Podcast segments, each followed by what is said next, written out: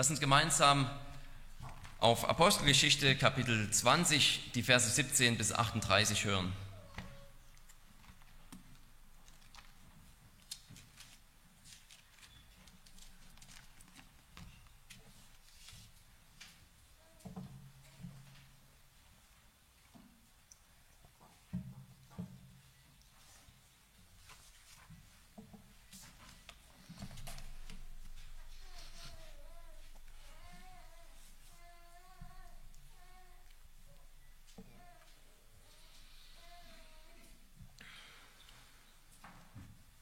Von Milet aber sandte er nach Ephesus und ließ die Ältesten der Gemeinde herüberrufen.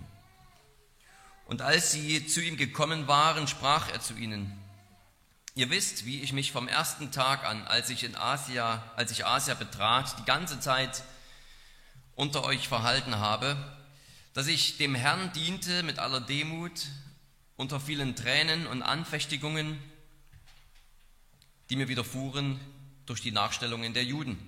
Und wie ich nichts verschwiegen habe von dem, was nützlich ist, sondern es euch verkündigt und euch gelehrt habe, öffentlich und in den Häusern. Indem ich Juden und Griechen die Buße zu Gott und den Glauben an unseren Herrn Jesus Christus bezeugt habe. Und siehe, jetzt reise ich gebunden im Geist nach Jerusalem, ohne zu wissen, was mir dort begegnen wird außer dass der Heilige Geist von Stadt zu Stadt Zeugnis gibt und sagt, dass Fesseln und Bedrängnisse auf mich warten. Aber auf das alles nehme ich keine Rücksicht. Mein Leben ist mir auch selbst nicht teuer, wenn es gilt, meinen Lauf mit Freuden zu vollenden und den Dienst, den ich von dem Herrn Jesus empfangen habe, nämlich das Evangelium der Gnade Gottes zu bezeugen. Und nun siehe, ich weiß, dass ihr mein Angesicht nicht mehr sehen werdet, ihr alle, bei denen ich umhergezogen bin und das Reich Gottes verkündigt habe. Darum bezeuge ich euch am heutigen Tag, dass ich rein bin von aller Blut. Denn ich habe nichts verschwiegen, sondern habe euch den ganzen Ratschluss Gottes verkündigt. So habt nun Acht auf euch selbst und auf die ganze Herde, in welcher der Heilige Geist euch zu Aufsehern gesetzt hat, um die Gemeinde Gottes zu hüten, die er durch sein eigenes Blut erworben hat. Denn das weiß ich, dass nach meinem Abschied räuberische Wölfe zu euch hineinkommen werden, die die Herde nicht schonen. Und aus eurer eigenen Mitte werden Männer aufstehen, die verkehrte Dinge reden, um die Jünger abzuziehen in ihre Gefolgschaft. Darum wacht und denkt daran, dass ich drei Jahre lang Tag und Nacht nicht aufgehört habe, jeden Einzelnen unter Tränen zu ermahnen. Und nun, Brüder, übergebe ich euch Gott und dem Wort seiner Gnade, das die Kraft hat, euch aufzuerbauen und ein Erbteil zu geben unter allen Geheiligten. Silber und Silber oder Gold oder Kleidung habe ich von niemand begehrt. Ihr wisst ja selbst, dass diese Hände für meine Bedürfnisse und für diejenigen meiner Gefährten gesorgt haben. In allem habe ich euch gezeigt, dass man so arbeiten und sich der Schwachen annehmen soll, eingedenk der Worte des Herrn Jesus, der selbst gesagt hat, geben ist glückseliger als nehmen. Und nachdem er dies gesagt hatte, kniete er nieder und betete mit ihnen allen. Da weinten alle sehr, fielen Paulus um den Hals und küssten ihn, am meisten betrübt über das Wort, das er gesagt hatte, dass sie sein Angesicht nicht mehr sehen würden. Und sie geleiteten ihn zum Schiff. Wort des lebendigen Gottes. Für die Zukunft bauen.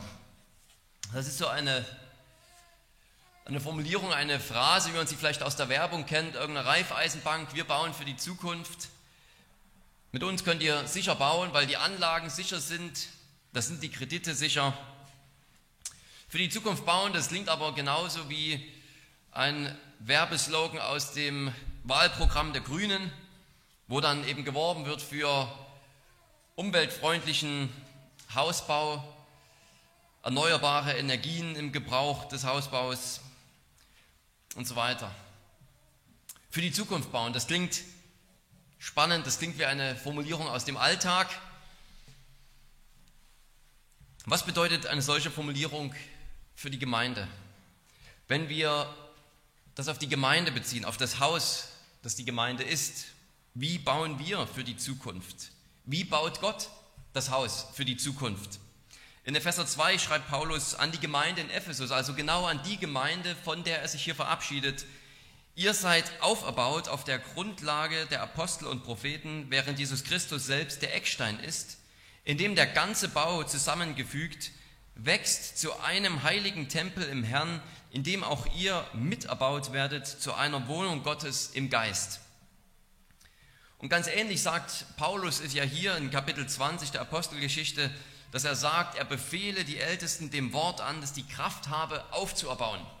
Das Bild des, des Tempels, das Fundament des Bauens ist in der Apostelgeschichte nicht so stark vertreten. Hier aber in diesem Vers merken wir, es ist doch da, es steht im Hintergrund, das Wort Gottes baut die Gemeinde weiter auf. Und wenn wir sozusagen diese Abschiedsrede einmal im, im Licht von Epheser 2 und dieses Bildes des Hauses betrachten, dann ergeben sich für uns zwei Punkte, die wir uns dann im Laufe der Predigt und die wir uns in der Predigt anschauen wollen. Zum einen geht es darum, dass ein solides Fundament gelegt werden musste, das gelegt wurde von Paulus und den anderen Aposteln. Und zum anderen geht jetzt die, steht jetzt die Frage im Raum, wie können wir, wie kann die Gemeinde für die Zukunft gebaut werden? Wie kann dieses Haus jetzt, wo die Apostel, wo Paulus und dann auch andere sich verabschieden und langsam von der Bildfläche der Geschichte verschwinden, wie kann dieses Haus solide für die Zukunft gebaut werden, so dass es standhält im Sturm? Meine letzte Predigt, vielleicht erinnern sich einige von euch daran, war ja ein äh, großer Blick auf die Kapitel 20 und bis 21, Vers 17, eine große Passage, in der Lukas anfängt, den den Weg des Paulus nach Jerusalem nachzuzeichnen. Und Paulus stellt es bewusst so dar, dass äh, Lukas stellt es bewusst so dar, dass Paulus Erfahrung der Erfahrung Jesu in Jerusalem entspricht. Also es gibt eben ganz viele Parallelen, die Lukas da bewusst mit einbaut, um deutlich zu machen, Paulus folgt hier wirklich seinem Herrn in den Fußspuren nach Jerusalem, um dort zu leiden wie der Herr Jesus selbst. Und es gibt mehrere Gründe, warum Lukas das so darstellt. Ein Grund ist, dass so die enge Verbindung zwischen Jesus und den Aposteln gezeigt werden soll, speziell Paulus. So wie Jesus gelitten hat in Jerusalem, so handelt er jetzt immer noch, so handelt er jetzt wieder vom Himmel aus durch seine Apostel.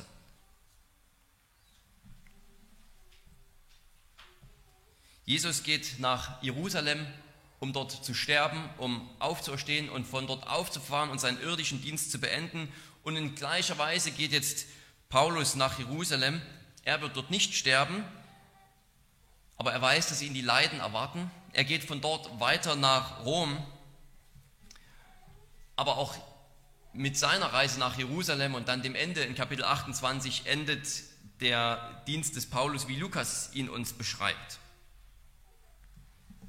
Also beide, Jesus und Paulus, werden sehr parallel dargestellt, damit eben deutlich gemacht werden kann, wie Jesus ganz speziell eben durch seine Apostel, durch Paulus sein Werk auf Erden weiterführt. Und auch das haben wir das letzte Mal gesehen, dass Lukas in diesen anderthalb Kapiteln die Reiseroute des Paulus sehr ausführlich beschreibt und viele lange Reden beschreibt und die Predigten. Und das hat nicht nur den Zweck zu zeigen, dass für Paulus die Predigt des Wortes sehr wichtig war, sondern es ist sozusagen das Gegenstück, das passende Puzzleteil zum Ende der apostolischen Zeit. Es ist eine Ermahnung und Ermutigung an alle Gemeinden, jetzt dran zu bleiben, wo der Apostel nach Jerusalem geht und von dort nicht wieder zurückkehrt und die Gemeinden nicht noch einmal wieder sieht. Er reist herum und ermahnt alle sozusagen ein letztes Mal ausführlich mit besonders viel, unter besonders großem Zeitdruck dran zu bleiben damit das Haus sicher gebaut werden kann. Und genau in diese Reiseroute hinein fällt unser heutiger Abschnitt. Und genau das ist die Botschaft, die Paulus geben will. Weil er sie nicht noch einmal wieder sieht, ermahnt er sie eindringlich, bei dem zu bleiben, was sie gelernt haben und die Gemeinde mit dem Wort zu leiten. Paulus bereitet die Gemeinde darauf vor, weiter treu am Wort zu bleiben es ist eine Abschiedsermahnung ganz im Sinne, wie Mose sie an Josua gehalten hat, wie Elia sie an Elisa hält, Samuel an das Volk Israel oder in gewisser Weise sogar, obwohl es natürlich außergewöhnlich ist, Jesus am Vorabend seiner Kreuzigung an die Jünger.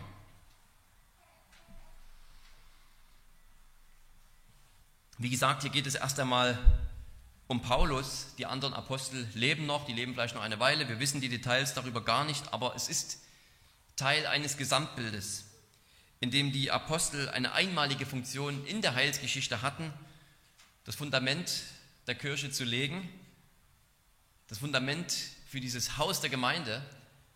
Und dieser Dienst geht jetzt allmählich vorbei. Paulus weiß, er sieht diese Leute nicht noch einmal wieder und es bedeutet nicht nur, sie sehen ihn als Privatperson nicht noch einmal, sondern es bedeutet auch, er geht in den Vorspuren Jesu in den Tod hinein. Auch wenn das eben sich dann noch eine Weile hinzieht, bis über Kapitel 28 hinaus. Also wir lesen von dem Tod Paulus gar nichts mehr. Aber er und die anderen Apostel, sie, sie verschwinden von der Bildfläche so allmählich. Sie haben das Fundament gelegt und das Haus muss weiter gebaut werden. Und genau diese zwei Elemente wollen wir uns anschauen in den zwei Punkten, das Fundament und das Haus. Und wir wollen uns in beiden Predigtpunkten drei Elemente, drei Themen anschauen, nämlich die Lehre, das Leben und das Amt.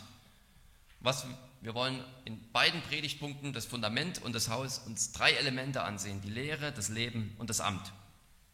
Und beim Fundament der Gemeinde ist dieses erste Element der Lehre natürlich hier sehr eindrücklich und sehr einfach für uns beschrieben. Die Lehre, mit der das Fundament gelegt wurde, ist die apostolische Lehre. Es ist die Gnade, es ist die Gnadenlehre, es ist das Evangelium Gottes.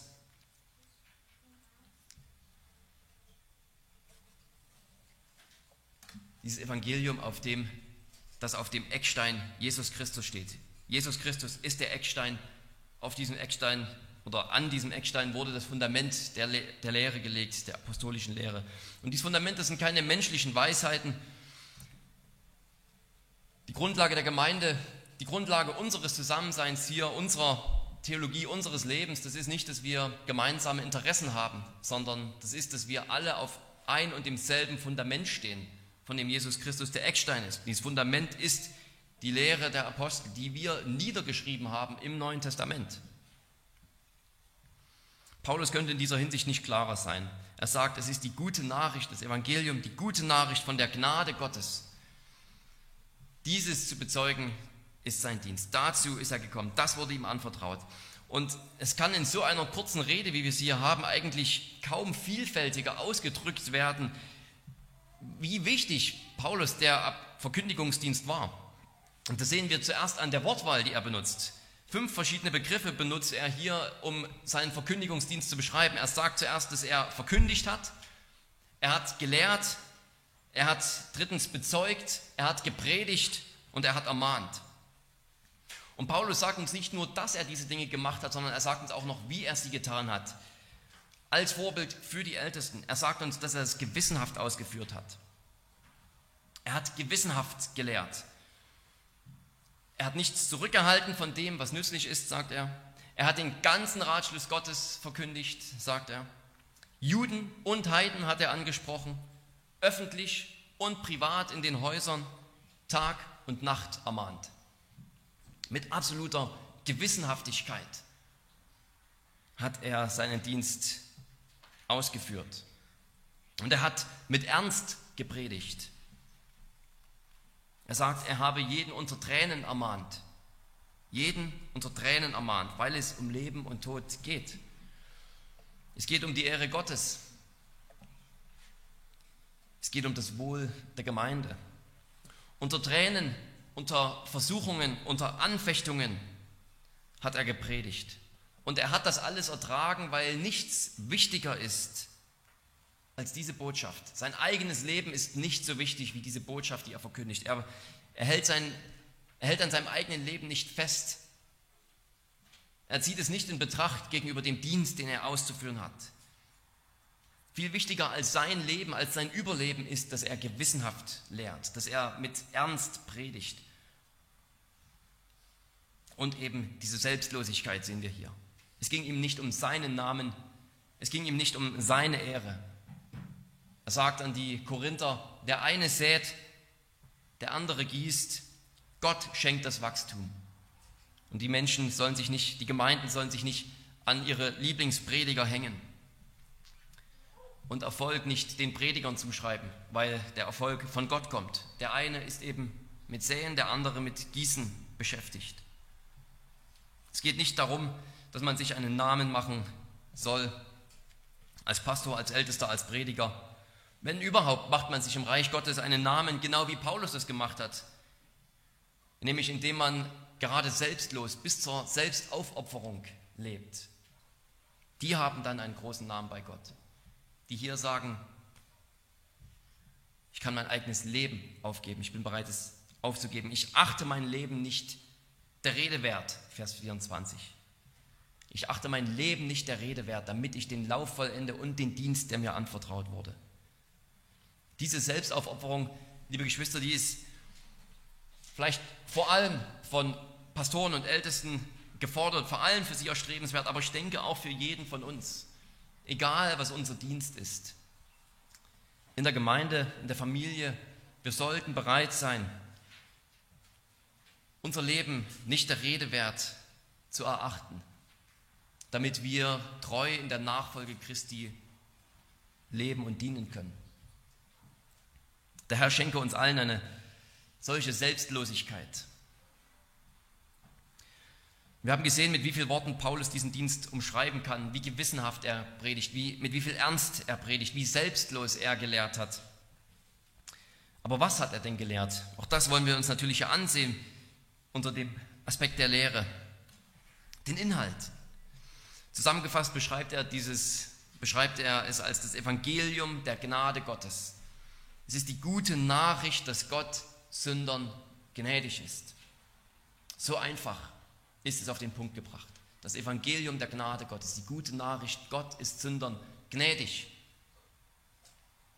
Gott hat seinen Sohn gesandt, weil er die Welt geliebt hat, damit alle, die glauben, nicht verloren gehen, sondern das ewige Leben haben. Diese gute Botschaft der Liebe Gottes, der seinen Sohn gesandt hat, das ist die Botschaft, die wir haben, die wir empfangen haben, die wir weitergeben dürfen. Paulus predigte, dass Gott sich eine Gemeinde erworben hat durch das Blut des Seinen. Hier in unserer Übersetzung, in der Schlachtübersetzung, eine sehr interessante Formulierung durch sein eigenes Blut oder durch sein Blut. Vers 28 ist schwer zu übersetzen, da gibt es viele verschiedene Vorschläge, dann gibt es da noch Unterschiede in den verschiedenen griechischen Handschriften, was jetzt eigentlich genau im Urtext steht. Und äh, ja, man könnte diese griechische Formulierung eben so übersetzen, Gott hat sich eine Gemeinde erworben durch sein eigenes Blut, könnte man machen, muss man eben dann alles richtig verstehen. Mit Gott wissen wir hier in diesem Abschnitt ist der Vater gemeint. Und wir wissen, dass der Vater nicht Fleisch und Blut angenommen hat.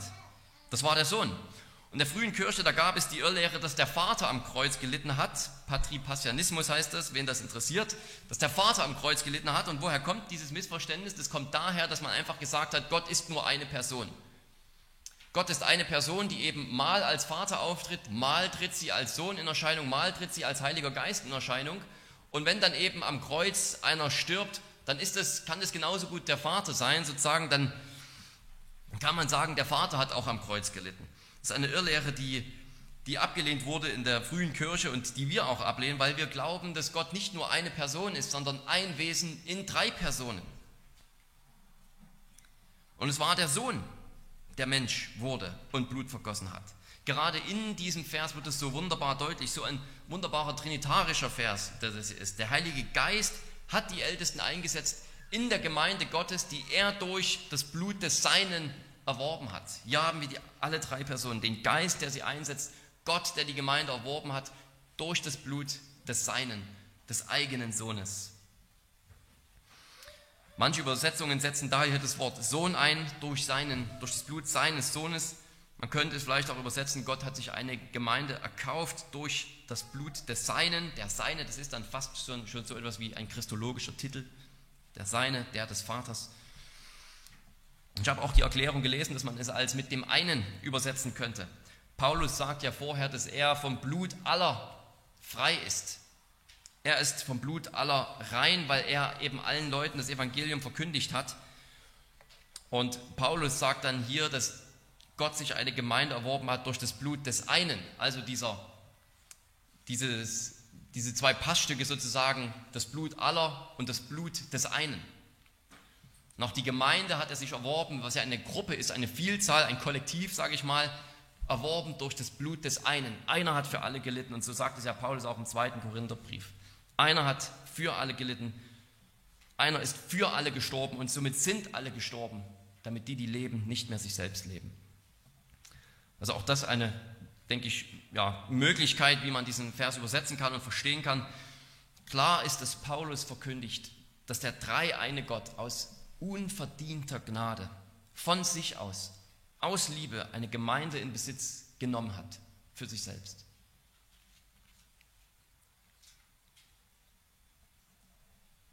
Indem Gott, der Sohn, Mensch wurde, zu uns gekommen ist, für unsere Sünden gelitten hat, sein Blut für uns vergossen hat, gestorben ist, um den Tod zu besiegen. Und Paulus predigt auch in Vers 21 Buße und Glauben was wir genauso hören müssen. Denn nicht jeder ist einfach nur gerettet, weil Jesus gekommen ist, sondern die sind gerettet, die an diesen Sohn Gottes, der sein Blut vergossen hat, glauben und Buße tun, die umkehren. Das heißt, uns wird auch hier mit diesem Vers zugesagt, was wir uns alle zu Herzen nehmen wollen. Kehre um von deinen Sünden. Kehre um von deinem Leben ohne Gott. Glaube an den Herrn Jesus Christus. Du musst nichts dafür tun, um gerettet zu werden. Du kannst gar nichts dafür tun, um zu dieser Gemeinde zu gehören. Gott hat sie sich ja erworben.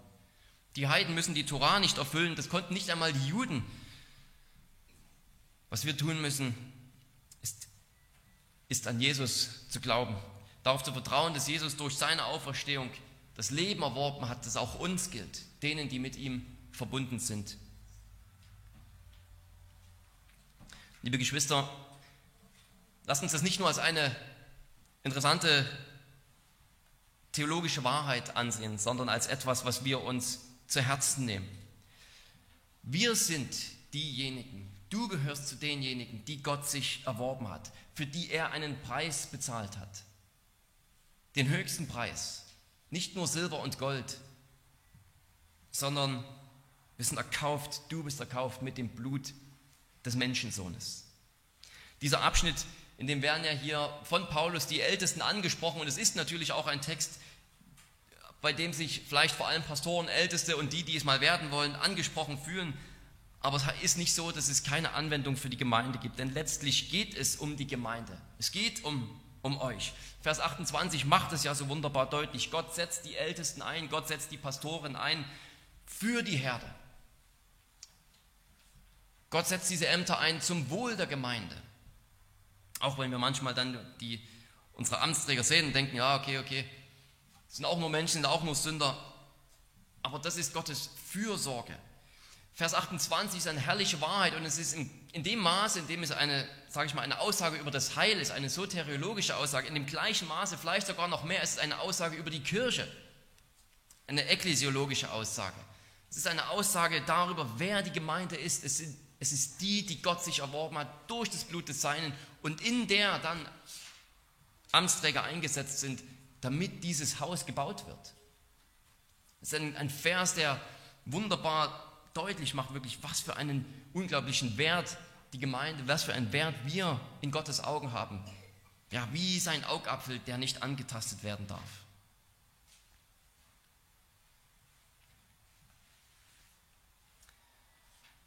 Das sollte uns mit Freude erfüllen, das sollte uns mit Dank erfüllen, das sollte uns dazu bringen, dass wir uns unseres Gottes rühmen, dass ihm die Gemeinde nicht egal ist und dass dieses, unsere Struktur, unsere Organisation mit Ämtern und so weiter, das ist nicht einfach nur irgendwie ganz pragmatisch gewachsen, sondern das ist eine, ein Ausdruck der Fürsorge Gottes für die Herde, für die Gemeinde. Dass es gebaut wird, dass, es, dass sie wächst, dass sie gedeiht unter an solchen dienenden, demütigen Leitung, wie wir sie bei Paulus selbst sehen, wie die dann hoffentlich auch an den Tag legen. Dadurch sollen sie gebaut und geführt werden. Es ist für das Wohl der Gemeinde gedacht, zu unserem Wohl. Es ist eben nicht einfach nur Willkür, sondern ja, es ist wirklich sozusagen, können wir ganz persönlich nehmen, Gottes Fürsorge für dich, Gottes Liebe für dich, dich in eine Gemeinde zu setzen, wo wir nicht einfach von jedem Wind der Lehre hin und her getrieben werden, sondern geleitet werden, damit die Wölfe eben nicht eindringen.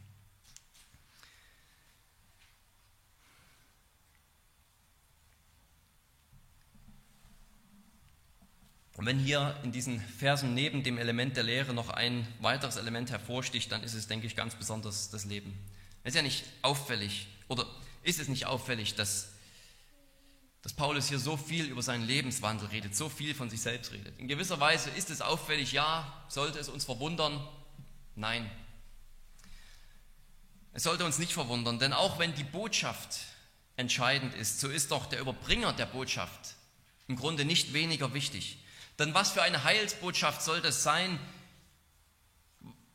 Was für ein Gott der Liebe, was für ein Gott der Ordnung soll das sein? Was für ein Gott des Lebens soll das sein, wenn seine Boten, die seine Nachricht überbringen, wenn sie lügen, wenn sie betrügen, wenn sie sich in die eigene Tasche wirtschaften, wenn sie sich verehren lassen, statt den Fokus auf den König zu richten, der diese Herolde ausgesandt hat. Was für ein Gott soll das sein, dessen Boten andere mit ihrer Art verletzen, die ihrer Frau untreu sind, die streitsüchtig sind, die besserwisserig sind, die nur wollen, dass man ihnen dient, statt dass sie anderen dienen.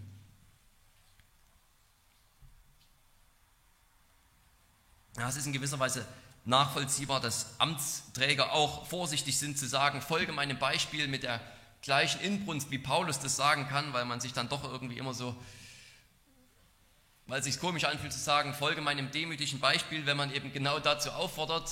Es klingt alles andere als demütig. Aber bevor wir zu den gewöhnlichen Ämtern, zu den Pastoren und Ältesten kommen, denke ich, ist es auch einfach gut und wertvoll, noch einmal darauf hinzuweisen, dass Paulus ja auch für uns bis heute ein Vorbild ist. Es ist nicht nur so, dass Paulus damals für die Ältesten ein Vorbild war und jetzt alle Gemeindeglieder nur noch die Ältesten zum Vorbild haben, sondern Paulus selbst kann es immer noch ein Vorbild sein. Gott in seiner Vorsehung hat es gewollt, dass wir von diesem Mann mehr erfahren im Neuen Testament als von irgendeinem anderen Mann, ausgenommen Jesus. Auf ihn ist der größte Fokus in der Apostelgeschichte gerichtet. Von ihm sind die meisten Briefe, die wir auch nicht nur lesen wollen, um irgendwie die Theologie des Paulus zu verstehen, sondern auch um sein Leben und seine Lebensweise kennenzulernen, damit wir uns ihn zum Vorbild nehmen.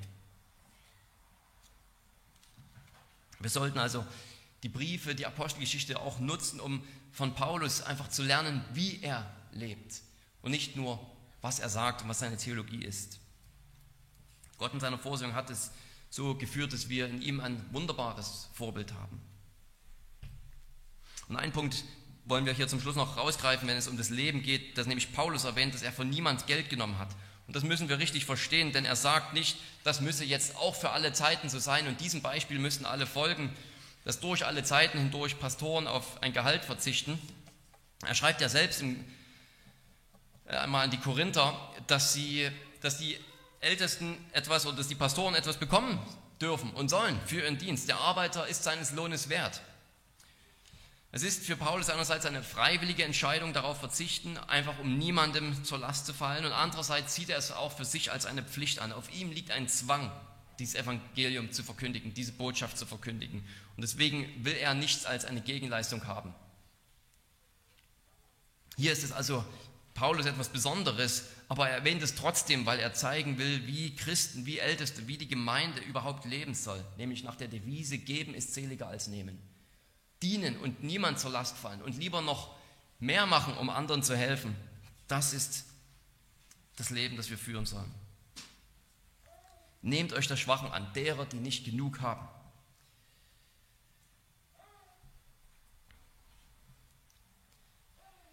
Und damit, mit diesen Worten, mit diesen letzten Worten über sein Leben, beendet dann Paulus seine Rede und verlässt die Epheser. Sein Amt, sein außergewöhnliches Amt hat er treu ausgeführt. Er hat es allen verkündigt, er hat seinen Dienst treu ausgefüllt, er ist rein vom Blut aller. Mit seiner Lehre, mit seinem Leben wurde ein Grundstein gelegt für die Kirchen, für die Gemeinden in Kleinasien und wo überall er war. Und der Grundstein für alle Kirchen weltweit, weil es seine Lehre auch ist, die in den Briefen des Neuen Testaments für uns niedergeschrieben ist, was die Grundlage unseres Glaubens ist. Es ist ein außergewöhnliches Amt gewesen, mit einer außergewöhnlichen, mit außergewöhnlichen Eigenschaften. Zum Beispiel auch die Heilungswunder und andere Wunder, die sie getan haben. Aber es war das Fundament. Und ein Haus besteht nicht nur aus Fundament. Er hat seine Aufgabe treu ausgeführt, vorbildlich ausgeführt.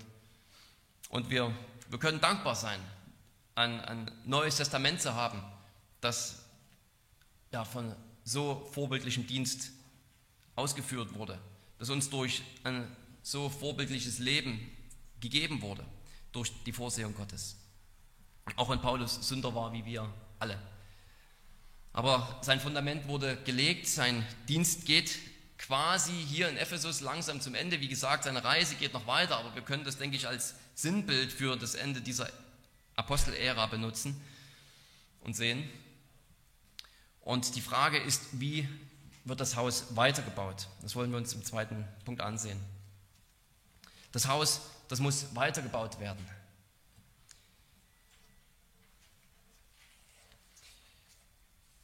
Paulus Reise nach Jerusalem ist das Vorzeichen seines Endes und das Vorzeichen des Endes der Apostelära.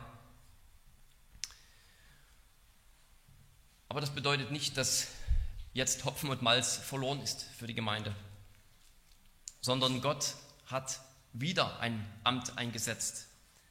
Ein neues Amt, das wollen wir uns hier in diesem zweiten Punkt zuerst ansehen, das Element des Amtes. Paulus gibt den Staffelstab weiter, wenn er sich hier in Ephesus verabschiedet.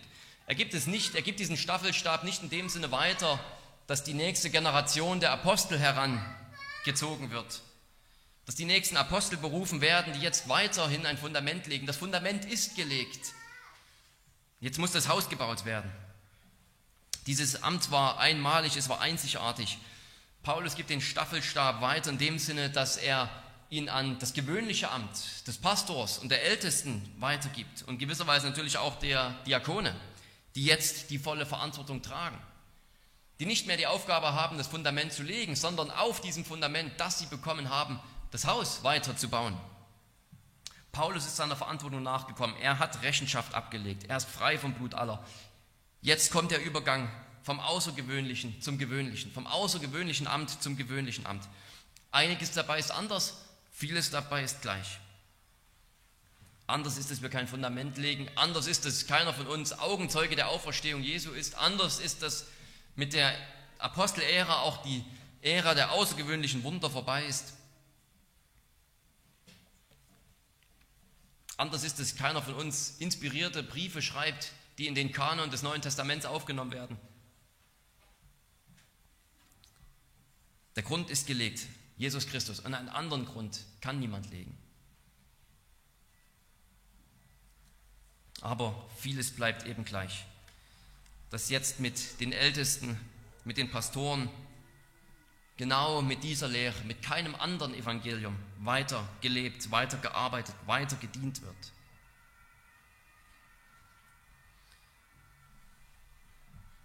Obwohl die gewöhnlichen Ämter also nicht direkt von Jesus selbst berufen wurden wie die Apostel, so ist ihre Berufung deswegen nicht fragwürdig, sondern Paulus sagt, der Heilige Geist hat die Ältesten eingesetzt, die Ämter eingesetzt.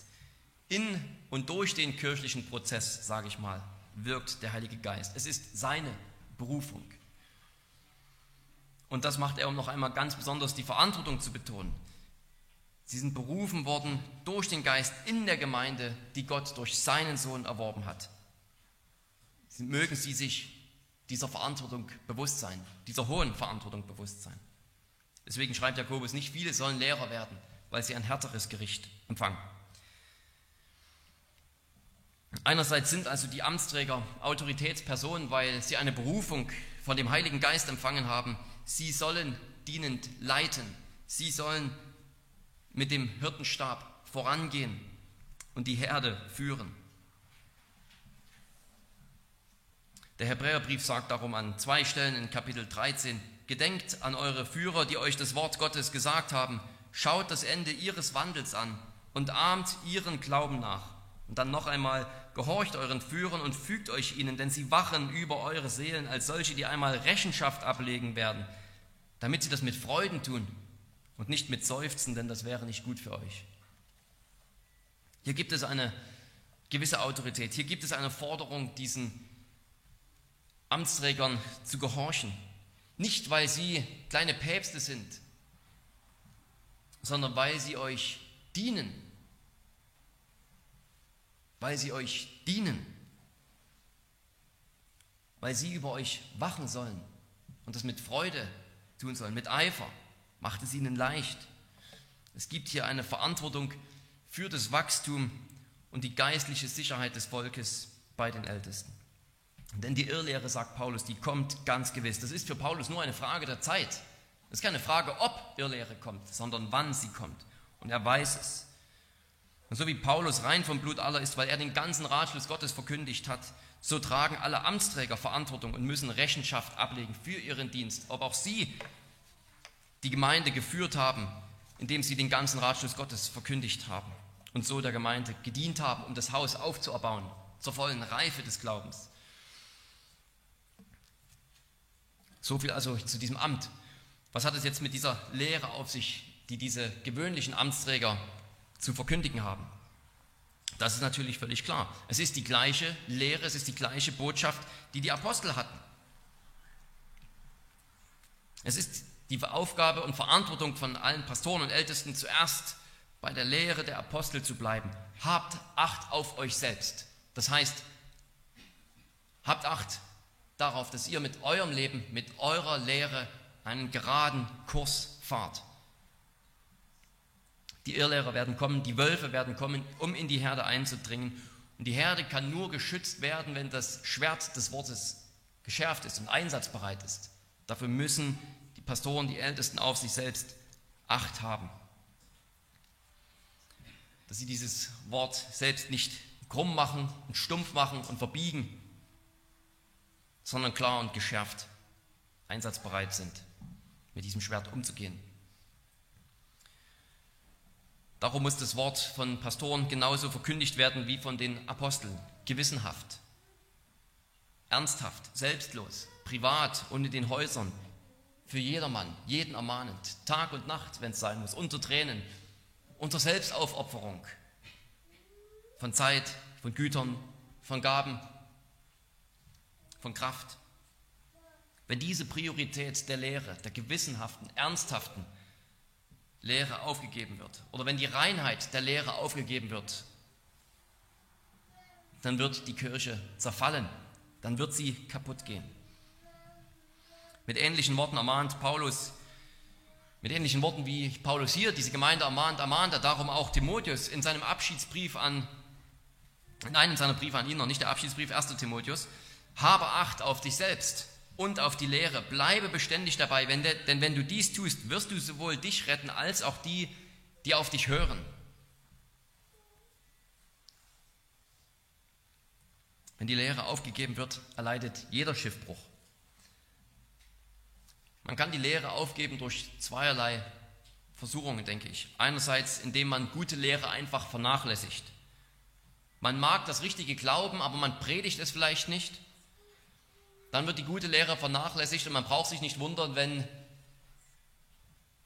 das Schiff Gemeinde auf einen falschen Kurs gerät und die Gemeinde wird vernachlässigt einfach, indem man falsche Lehre annimmt und diese dann auch verkündigt. In beiden Fällen, ob man gute Lehre vernachlässigt oder falsche Lehre predigt, gibt man den Wölfen Raum. Das Wort allerdings, wenn wir dabei bleiben bei, und ihm Priorität einrichten, einräumen, der gewissenhaften, ernsthaften, selbstlosen Predigt des Wortes, privat und in den Häusern, dann wird die Kirche auferbaut werden, weil das Wort die Kraft hat. Nicht, weil die Pastoren so tolle Typen sind, weil sie redegewandt sind, weil sie vielleicht psychologisch so einen guten Einblick haben und den Menschen immer irgendwie einen guten Tipp geben können und gute Motivationsreden schwingen können, sondern weil das Wort die Kraft hat. Darauf können wir uns verlassen, darauf könnt ihr euch verlassen, liebe Geschwister. Das Wort hat die Kraft, euch aufzubauen, die Gemeinde aufzubauen.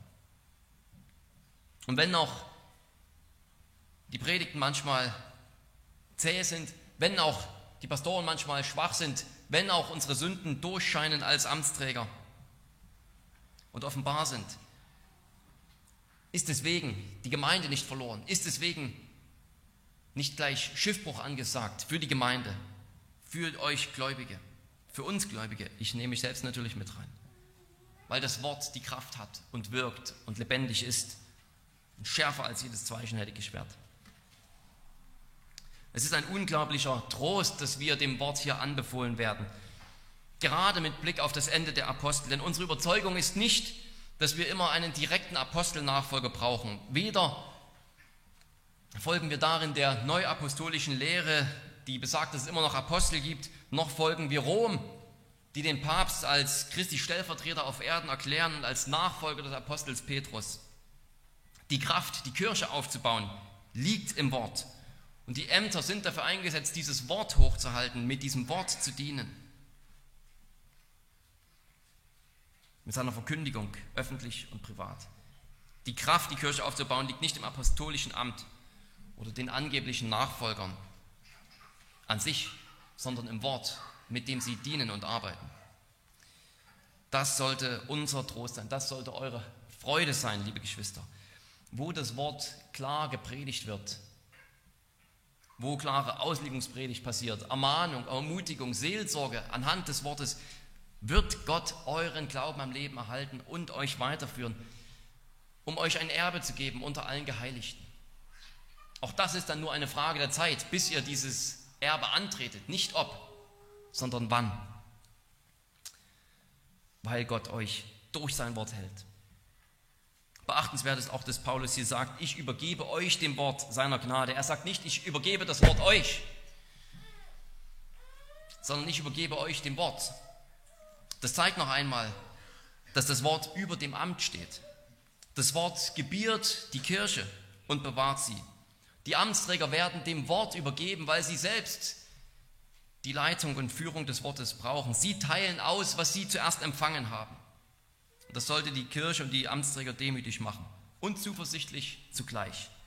Das Wort ist nicht hilflos, wenn wir nicht darauf aufpassen. Gottes Gnadenwort passt auf uns auf, zuerst einmal. Durch dieses Wort wird unser Glaube geschaffen. Durch dieses Wort wird unser Glaube zuerst einmal erhalten und geformt, so wie die Kirche dadurch geschaffen, erhalten und geformt wird. Wir brauchen das Wort mehr, als es uns braucht. Bei aller Betonung der Wichtigkeit der reinen Lehre, der Wichtigkeit des Lebens, muss immer noch betont werden, dass Gott das Wort führt. Er führt es und macht damit, was er will, nach seinem guten Ratschluss. Und wenn es auch mal verdunkelt wird über lange Zeiten in einer Gemeinde oder in lange Zeiten der Geschichte, das Wort wird nicht verloren gehen. Es wird nicht untergehen. Die Ältesten, sie sind gleichzeitig, alle Amtsträger sind gleichzeitig Teil der Herde. Es ist interessant, dass Paulus nicht sagt, dass der Geist die Ältesten über die Herde eingesetzt hat, sondern er hat sie in der Herde eingesetzt. Sie gehören selbst dazu, sie selbst werden geweidet mit dem Wort. Und nur wenn Pastoren am Wort und unter dem Wort bleiben, können sie dieser großen Verantwortung gerecht werden. Nur wer Acht gibt auf sich selbst und auf die Lehre, kann dann auch auf die Herde Acht geben durch Lehre und Leben. Und das bringt uns zu diesem dritten und letzten Element, nämlich dem Leben. Das ist vielleicht der Punkt, überhaupt, überhaupt die Ermahnung des Paulus an die Ältesten, seinem Vorbild zu folgen, aber ganz speziell, speziell wenn es ums Leben geht, das ist vielleicht der Punkt, wo die Amtsträger dann am meisten Muffensausen bekommen. Vielleicht der Teil, wo sie sich am unwohlsten fühlen, dann selbst zu predigen und zu sagen, wie Paulus von sich selbst, nehmt mich zum Vorbild. Aber darauf muss man auch bedacht sein. Auch wenn sich das vielleicht ungut anfühlt. Vielleicht fühlt sich das ungut an, weil es wie ein Spiegel des Gesetzes ist, der allen Amtsträgern auch ihre Unzulänglichkeit vor die Augen hält. Aber dennoch müssen alle Amtsträger und die, welche werden wollen, danach streben, ein gutes Vorbild zu sein. Paulus schreibt im 1. Timotheus Kapitel 4, niemand verachte deine Jugend, Vielmehr sei ein Vorbild der Gläubigen im Wort, im Wandel, in der Liebe, im Glauben, in der Reinheit. Ja, der, den Tenor dieses, den Tenor dieses Abschieds, Tenor dieser Abschiedsrede finden wir auch im zweiten Timotheusbrief, was dann wirklich Paulus Abschiedsbrief an Timotheus ist. Da sagt er an Timotheus, du bist meiner Lehre gefolgt, meinem Lebenswandel, meinem Vorsatz, meinem Glauben, meiner Langmut, meiner Liebe, meinem Ausharren, meinen Verfolgung, mein Leiden. 2. Timotheus 3. Mögen die Amtsträger das auch so sagen können am Ende ihres Lebens, dass ihr, ihre Lehre, ihr Lebenswandel, ihr Vorsatz, ihr Glauben, ihr Langmut, ihre Liebe so waren, dass man sich daran ein Vorbild nehmen kann. Ja, das Leben eines Pastors oder eines Ältesten und das Leben jedes Christen, auch von euch allen, ist so wichtig wie seine Lehre. Dieser Gedanke ist der Schrift fremd, dass ein Amtsträger oder ein Christ sagt, dass man über einen Amtsträger oder über einen Christ sagen kann, seine, sein Leben ist zwar nicht so gut, er, er lebt sündhaft, aber wenigstens ist seine Lehre richtig. Das gibt es nicht, dann würden wir zwei Sachen gegeneinander ausspielen. Alle Amtsträger sollen insbesondere danach streben, in allem ein gutes Vorbild zu sein, was ein herausfordernder Gedanke ist natürlich und ein Grund für ständiges Gebet, ein Grund für Demütigung vor Gott. Aber wenn das der Fall ist, wenn sie so leben, wenn sie so lehren und ihr Amt, ihr gewöhnliches Amt quasi entsprechend ausüben, nach dem Vorbild der Lehre und des Lebens der Apostel und Jesu selbst, dann wird das Haus der Gemeinde zukunftssicher gebaut. Dann steht es fest.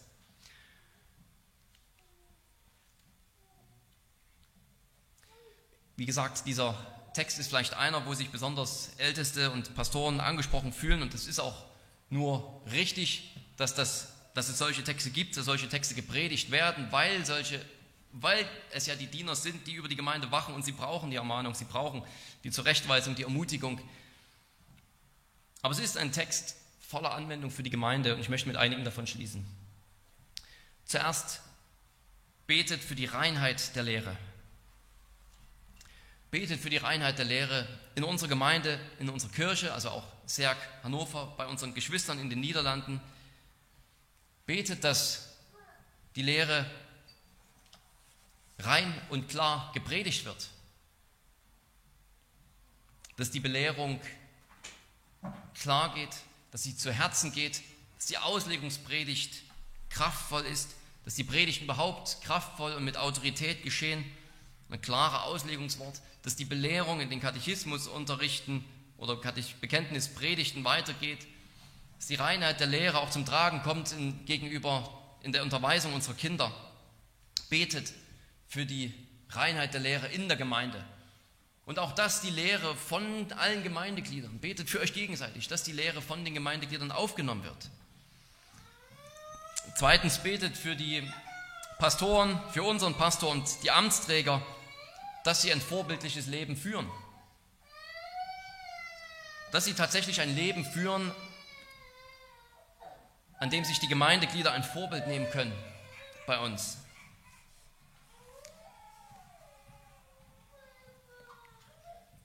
Es ist eine alte, aber gute Wahrheit, dass der Teufel es vielleicht besonders auf die Amtsträger abgesehen hat. Denn wenn die zu Fall kommen, wenn die in Verruf geraten durch ihr schlechtes Leben, dann gerät die ganze Gemeinde in Verruf.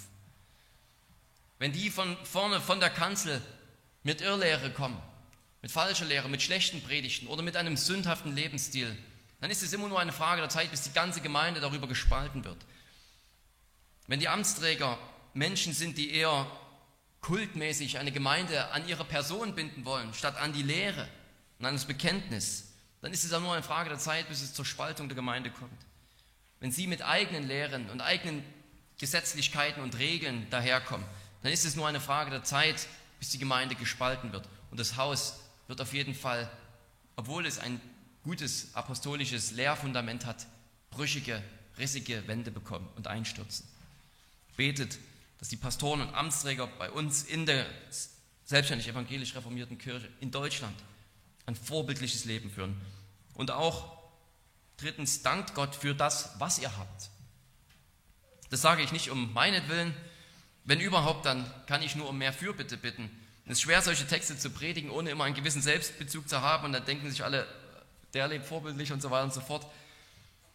Darum natürlich das Gebet und die Bitte um Gebet für die Amtsträger. Aber eben auch Dank für das, was ihr habt. Wie gesagt, das sage ich nicht um meinen Willen, sondern das sage ich um Gottes Willen. Wenn er eine Gemeinde beschenkt hat, und ich denke, das können wir sagen, damit, dass Woche für Woche das Wort klar ausgelegt und gepredigt wird, wo das Wort im Zentrum steht, wo es Priorität des Wortes gibt mit gewissenhafter und ernsthafter Verkündigung. Wenn eine Gemeinde so etwas hat, dann gebührt doch Gott die Ehre. Dann gebührt Gott doch die Ehre dafür, dass er diese Gemeinde so führt und dieses Haus baut. Wenn immer und wo immer er irgendeine Gemeinde mit Dienern beschenkt, bei allen ihren Mängeln und Sünden, die noch da sind, Dienern, die mehr oder weniger hier nach diesem Maßstab leben, nach dieser Ermahnung des Paulus, dann wird das Wort die Gemeinde bauen, bewahren, dann gebührt Gott die Ehre. Und auch das ist eine Anwendung für uns, dass wir Gott dafür danken, wie er auch unsere Gemeinde führt, baut, bewahrt, durch die Verkündigung, die wir Woche für Woche genießen dürfen. Also ja, die Hauptanwendung für die Gemeinde, die mir hier einfällt, die ich weitergeben möchte, ist das Gebet. Die Fürbitte füreinander, für die Reinheit der Lehre, für, das, für die Amtsträger und der Dank, der Dank Gott gegenüber für alles, was wir haben, was wir genießen dürfen hier unter uns. Amen. Lass uns beten. Allmächtiger Gott, wir, wir danken dir dafür, dass du deinen Sohn gesandt hast, der mit seinem eigenen Sterben und Auferstehen die die Grundlage für die, das Fundament für die Gemeinde gelegt hat. Er ist der Eckstein des Hauses Gottes, des Tempels, auf dem alles, äh, auf dem alles solide aufgebaut werden kann. Wir danken dir, dass du ihn gesandt hast und er sich ein Volk erworben hat, erkauft hat mit seinem teuren Blut. Und wir danken dir dafür, dass er aufgefahren ist in den Himmel und Schätze ausgeteilt hat an die Gemeinde, nämlich dass er Gaben und Ämter ausgeteilt hat und einige eingesetzt hat als Lehrer, als Pastoren, als Älteste, als Diakone, damit die Gemeinde auferbaut werde, damit sie die Gemeinde führen durch den Dienst am Wort und die Gemeinde zur vollen Mannesreife des Glaubens herangezogen werde. Wir danken dir für deine Treue in den vielen Jahren hier in der Gemeinde, für alles Wachstum, was wir hier erleben durften, die Priorität des Wortes, die wir hier unter uns haben, genießen dürfen. Wir bitten dich, dass die Gemeinde weiter wächst. Wir bitten dich auch für unsere Geschwister in den Niederlanden, in der GKN, um deine Gnade. Wir bitten dich für unsere Geschwister in Hannover um deine Gnade, dass du auch dort die Gemeinden weiterführst. Und überhaupt, dass du Arbeiter, die genau diesem Vorbild entsprechend in die Ernte aussendest. Amen.